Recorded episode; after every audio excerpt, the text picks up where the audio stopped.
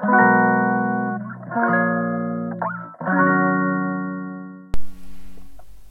んばんは。ヨガじゃない話倉本々子です。えーと今日はインプットのね日でした。あの講座をね受講したりしてたんですけどうんあのホルモンの話特にね脳内ホルモンとかセロトニンとかね、えー、ドーパミンあとはオキシトシンとかメラトニンっていうことについての興味がね最近私睡眠にね興味があってうんうん。でそんな中でねセロトニンっていうのもちょっと学びたいなと思って講座をね受講してました。結構もう午前中から夕方までだったかな。子供の習い事ギリギリまであの受けてたんですけどすっごく面白かったですね。あのなんだろうなとってもあの内容が濃いしあとは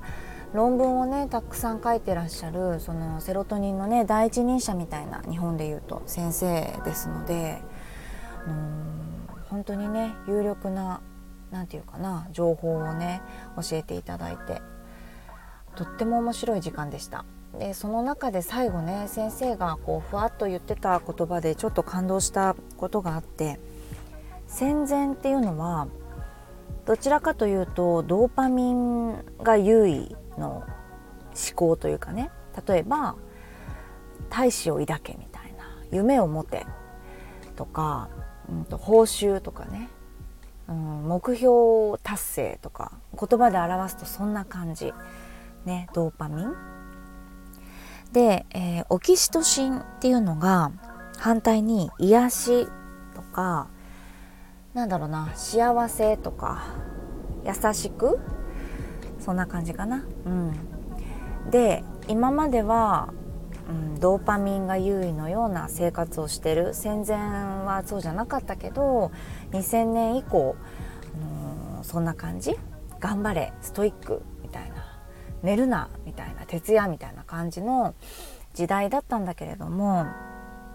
バブルとかもねあったしであのそんな時からオキシトシンの癒しだったりとか幸せっていうことにフォーカスした生き方に変わっていってもいいんじゃないんですかっていうのを言ってたんですね。すごくわかるなと思って、まあ、コロナがあってね何も約束されなくなったじゃないですか。それこそ作り上げてきたお仕事お店が潰れたとかね。うん、今まで当たり前のようになってたことが全然当たり前じゃなかった。この先どうなるかもわからないし誰も約束してくれませんよね。しかも誰も守ってくれないって分かりましたよね、うん、私もね会社をやってるからあのー、分かりました。あこんな感じって なんかあダメなんだなって別に国が守ってくれるとかもう全然ないんだなっていうところがあったり当たり前なんだけれどもねそういうところに鈍感っていうのもあるから気づいたじゃないですか。だからやっぱりオキシトシン優位に自分の幸せだったりとか癒しっていうことに集中してそれを得られてこう笑顔でというかね無理なく生きていくっていうことの価値もう一回考えませんかっていうことだったと思うんですよ。そんなこと言ってないけどね先生。多分そういうことだと思うんですよね。それがね私トークセッションって言って自己肯定感の高まるトークセッションってねお話を最近してるんですけどいろんな方とねお話ししてやっぱりヨガの先生がとかね何か教室をあの経営されてるとか、うん、そういう方がね多いんですけれども最近ね皆さん本当にねそれでちょっとね共通してるんですよ。悩みっていうかそのポロッと言ってくれることがちょっとね疲れちゃったっていうか、うんと、達成とか稼ぐとか多分やってたんですよ。なんだけどちょっとねそういうの疲れちゃったし、うん、向いてないのかもっていうふうに思ったりとかしてた。うん、この半年間例えばコーチの方についてもらったりとかしてね。うん、コンサルを受けて頑張ってきたんだけれどもえっと私の解釈ですけど、えー、数字だけを見て、うん、走ってコーチの方に引っ張ってってもらっても気持ちとか心っていうところが自分のそのなんだろうなストイックに歩いていた歩幅に全然ついてきてないんですよね。感情とか心っていうのが。だから半年間走ってきてちょっと疲れちゃったりとか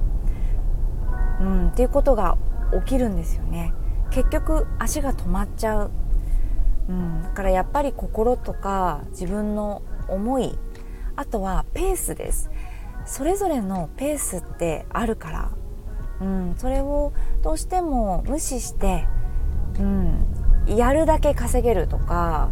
やればできるみたいなことってちょっと疲れちゃうからね、うん、そういうことでこういわゆるドーパミンが出て頑張れるみたいなタイプの人もいるかもしれない。むしろそういうコーチの先生が輝いて見えるかもしれない。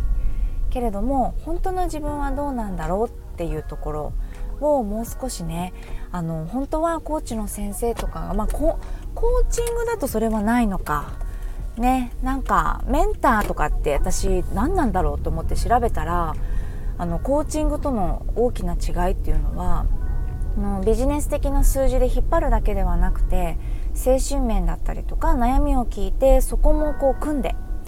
あの進めていってくれる人がメンターだそうです。みんながメンターと呼ばれるようなことをしてるんだったらこんな悩みはあんまりないのかなっていうふうにちょっと思っちゃった。うん。でもねその先生誰かにね頼るっていうよりもまあ自分で自分のペースをね分かっていたら結構楽じゃない？うん。なんかあ私ってちょっと、うん、きついなじゃないけどなんかそのペースは難しいなとかそういうのがねあったらうんいいのにな分かってたらいいのになっていうふうに思いました、うん、今日のそのドーパミンとオキシトシンの話あとはトークセッションでのあの疲れちゃってるんですけどっていう、うん、人があまりにも多かったからめちゃめちゃ頑張ってるのにねそんなに頑張っていてしかもあのお仕事以外にもやることってあるじゃないですか。あの誰かにはねやっぱり慣れないっていうのを言葉にすると簡単だし多分100回以上そんなこと見たことあると思うんですよね皆さん自分以外の人にはなれないよとかよく言いますよね分かってるんだけどやっぱり腑に落ちないっていうかそれ通りにうん、思えないっていうところですよね。ポケモンに例えると突然ねピカチュウは海竜になれないじゃないですか。ライチュウにはなれてもみたいなことですよね。属性が違うんですよね。水タイプかとかあ何？他に何があるんですか？電気タイプかとかなんかね属性って本当に違くてそれでいう HSP っていうのは本当に気質？その属性のところだから望んでもその HSP じゃない人にはなれなかったりとかまた逆もしかりですけど自分のタイプっていうのをまず知る、うん、で何を使ってどのぐらいのペースでいくらまでとかね。数字を出して目標を立てるっていうことも大事だけど置いてってほしくないのは気持ちの部分でどういう生き方をしていきたいのかとか、うん、どのぐらい無理をしてどのぐらい無理をしないでどういう表情で過ごしたいのかとかそういうところまで細かく考えられたら、うん、突っ走って倒れてしまうっていうこともなく過ごしていけるのかなっていうふうに思いました。うん、私とねこの自己肯定感を高めるトークセッションの1時間でお話ししてくれる中でも本当にこういうねいろんな話をさせてもらっててあのー、なんだろうな気づきがたくさんたくさん出てくるんですよね。人に話すっていうことがどれほどすごいことなんだろうっていうのを日々自分のね生活で、うん、あの感じています。で今日ねそのオキシトシンの